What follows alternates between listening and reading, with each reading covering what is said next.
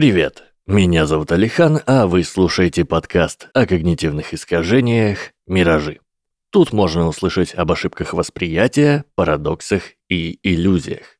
Если вы слушаете этот выпуск на Boosty, я вас поздравляю, вы слушаете его раньше всех. А если вы слушаете «Миражи» на Яндекс Музыке или, например, в Apple подкастах или в Spotify, то знайте, что как минимум один следующий выпуск уже доступен на Boosty по подписке.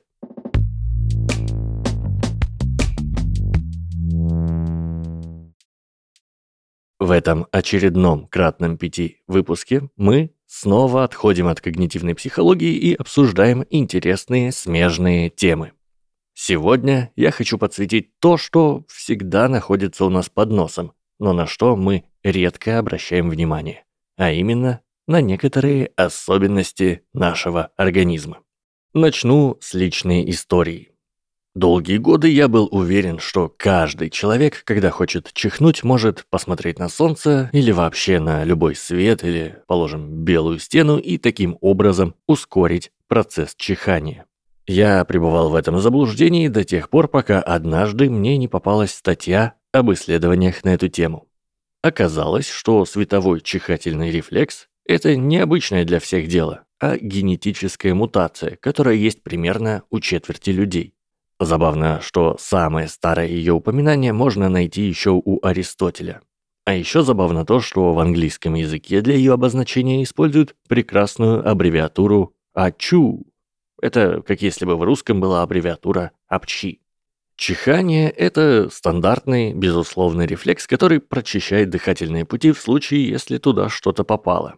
И хотя обычно стимулом для этого служит раздражение слизистой, у некоторых людей свет, попадающий на сетчатку, возбуждает тот же самый носоресничный нерв, и они чихают.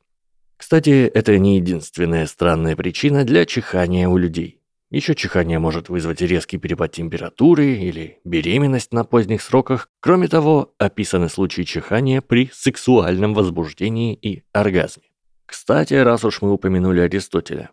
Помните примету, что если человек чихнул во время разговора, то значит слова, сказанные перед этим, это правда. Так вот, это суеверие еще древнее и упоминается у Гомера в Одиссее, а она была написана чуть ли не три тысячи лет назад. С чиханием разобрались, давайте переходить к кашлю. Хотя за кашель, как и за чихание, отвечает продолговатый мозг, контролируется кашлевой центр корой головного мозга. А это значит, что кашель мы можем контролировать куда лучше. Кашель может быть вызван не только раздражением гортани, но и, например, сбоями в нервной системе и вообще чем только не. Кашель – это один из самых популярных симптомов всяческих болячек. Фактологическая хихонька. В начале 20 века известный тяжелый наркотик героин использовался как популярное средство от кашля, свободно продающийся в аптеках вместе с аспирином. Принцип работы у него как раз был в том, что героин угнетает дыхательные и кашлевой центры в мозге. И да, употребление наркотиков вредно и неразумно, всячески порицаю и никому не советую. Пока мы не ушли далеко от дыхания, давайте поговорим про зевоту. Зевота загадочная. Ученые предложили около 20 причин ее возникновения, но пока точно никто не доказал исключительную правильность одной из теорий. Самое знаменитое, что мы таким образом контролируем соотношение кислорода и углекислого газа в крови. Но исследования показали, что количество кислорода в воздухе не влияет на зевоту. А вот прикладывание пакетов со льдом к голове влияет, так что гипотеза о том, что это механизм терморегуляции мозга, получает от нас плюсик. Еще мне нравится предположение, что этот механизм позволял стайным хищникам быть на чеку и не засыпать. Эта теория в том числе объясняет заразность зевоты. Мол, один в стае зевнул, все взбодрились. Вообще заразность зевоты – это что-то с чем-то. Я обзевался, пока писал этот эпизод, да и вы наверняка разок зевнули, пока слушали. В общем и целом, зевота, как и любые потягушки, это приятно и полезно. Растягивает мышцы лица, снимает напряжение, выравнивает давление в среднем ухе. Все, как мы любим. Переходим к икоте. Икота – это нарушение функции внешнего дыхания. от нее даже лечат. Она может возникнуть и просто так, но обычно это реакция на какое-нибудь переохлаждение, переедание, алкоголь или еще какой раздражитель. Предполагается, что икота – это рефлекс, предназначенный для избавления желудка от воздуха.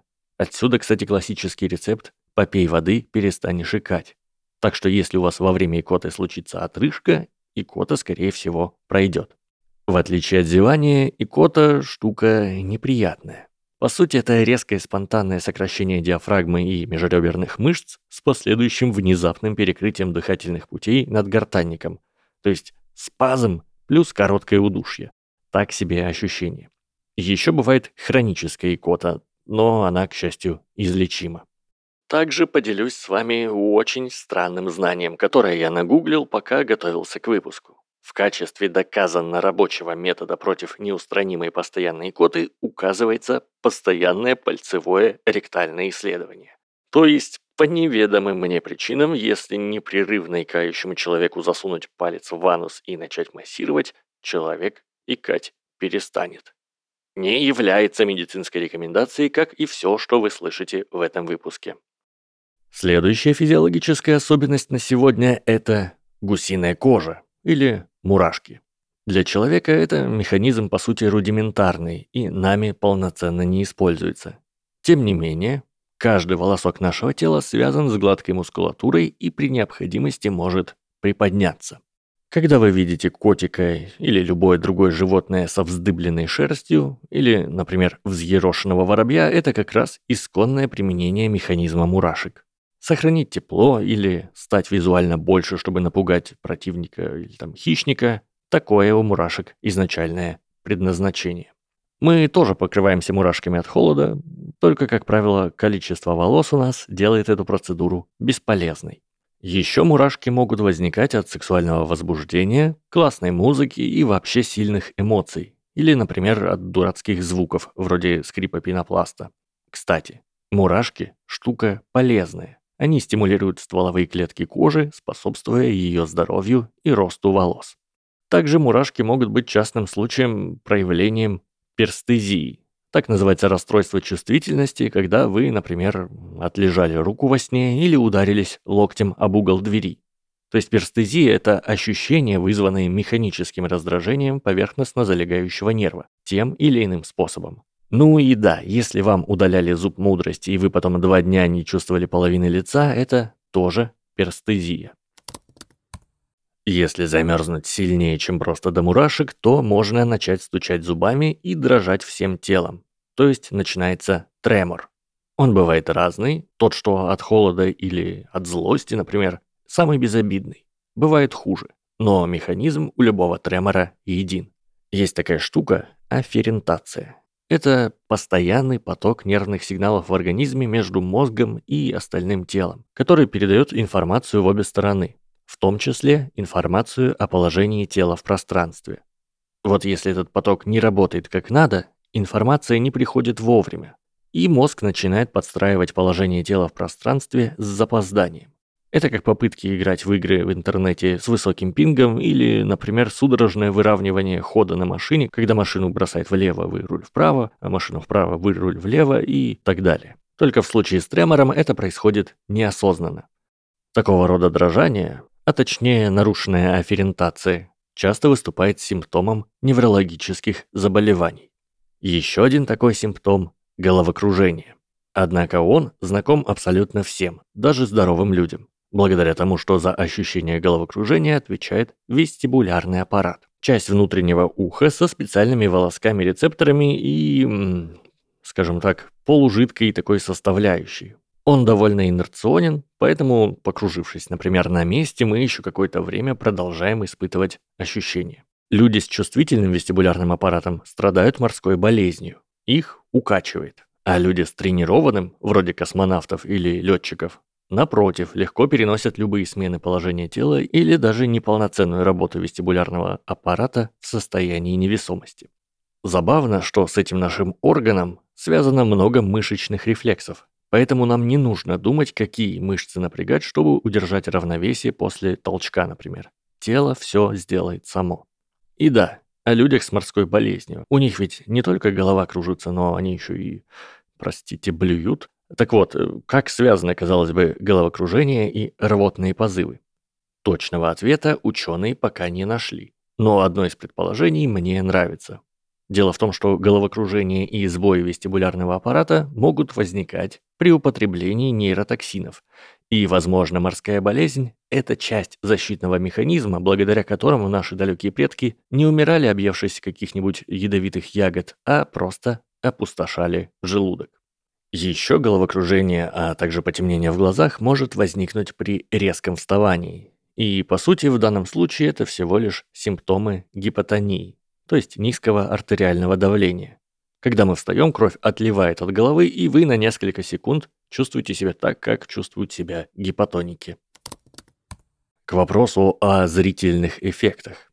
Иногда посреди поля зрения можно увидеть такие непонятные полупрозрачные мураши, штучки такие. Часто тоже при вставании или, к примеру, сразу после сальтухи, если вы умеете крутить сальтухи. Это так называемые мушки, и они не что иное, как кусочки стекловидного тела. Штуки, которые заполняют наши глазные яблоки. В целом, мушки бывают у всех, но если вы видите их часто, лучше перестраховаться и обратиться к врачу, мало ли. Напоследок расскажу, почему при беге или быстрой ходьбе у нас колет бок. Не знаю, как вас, а меня это жестко доставало в школе при беге на большие дистанции. В общем, в спокойном состоянии значительная часть крови нашего организма не то чтобы активно циркулирует. Ее запасы концентрируются в грудной и брюшной полости и ждут своего часа. Час наступает при активных физических нагрузках, когда вся эта кровь перетекает в мышцы, чтобы снабжать их кислородом. Количество крови во всей этой циркулирующей системе увеличивается. И если физические нагрузки наступают внезапно, то внутренние органы не успевают вовремя встроиться в ритм. Мышцы, они всегда готовы к усиленному кровообращению, а органы нет.